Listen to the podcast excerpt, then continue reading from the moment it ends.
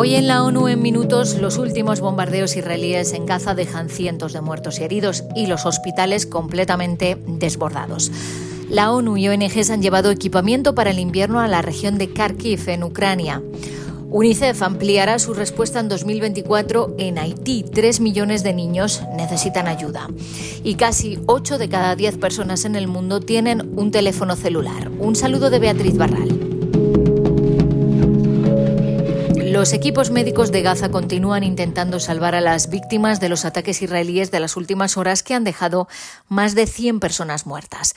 El coordinador de los equipos médicos de emergencia de la Organización Mundial de la Salud, Sean Casey, declaró que el lunes llegaron al hospital de Al-Aqsa más de 100 pacientes en el espacio de 30 minutos tras las explosiones registradas cerca del campo de refugiados de Al-Maghazi. Todos ellos necesitaban tratamiento urgente por heridas graves, mientras que unos 100 cuerpos sin vida fueron llevados al hospital aproximadamente al mismo tiempo. Casey describió la situación en el hospital de Al-Aqsa como un baño de sangre. Hay sangre por todas partes en estos hospitales. Vemos solo personas con traumatismos llegar a una escala que es difícil de creer. Es un baño de sangre, una carnicería. Son escenas horribles. La Oficina del Alto Comisionado para los Derechos Humanos también expresó su honda preocupación por los intensos bombardeos de las fuerzas de defensa de Israel sobre el centro de Gaza. La oficina recuerda que Israel ordenó a los gazatíes ir a esa zona y dice que las advertencias y las órdenes de evacuación no les eximen de su responsabilidad de no atacar civiles. Para agilizar la entrada de ayuda a la franja, el secretario general ha anunciado este martes el nombramiento de Sigrid Kaag de los Países Bajos como coordinadora de asuntos humanitarios y reconstrucción para Gaza de conformidad con la resolución 2720 del Consejo de Seguridad. Equipos de la ONU y varias ONGs llevaron el día de Navidad suministros para soportar el invierno a miles de personas en la región de Kharkiv, en el este de Ucrania.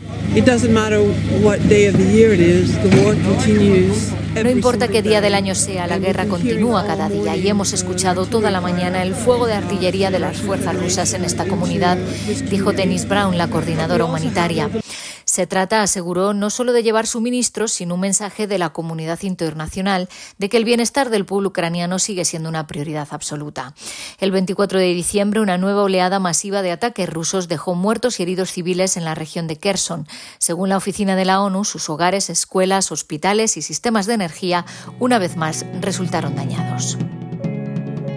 Los haitianos se enfrentan a amenazas y algunas de las peores violaciones de derechos humanos de la historia reciente del país. Tres millones de niños necesitan ayuda humanitaria, una cifra que podría aumentar si se producen nuevas crisis, advierte UNICEF, que en 2024 ampliará la respuesta en el país.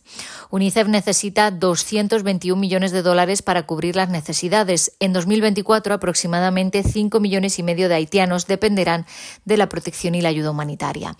La agencia destaca que la actividad de grupos armados en las escuelas y alrededores impide a los niños ir a clases con un riesgo cada vez mayor de ser reclutados o víctimas de violencia y abusos sexuales. Más de 1.200.000 niños necesitarán apoyo en 2024 para acceder a la educación. Además, unos 100.000 niños menores de 5 años requieren tratamiento para la emaciación grave. UNICEF seguirá proporcionando ayuda de emergencia y se centrará sobre todo en las comunidades más vulnerables, como las que viven en zonas directamente afectadas por la violencia armada, los desplazados internos, los migrantes repatriados y las comunidades fronterizas. Y según la agencia de la ONU especializada en telecomunicaciones, en todo el mundo el 78% de la población mayor de 10 años posee un teléfono móvil, mientras que un 67% utilizan Internet.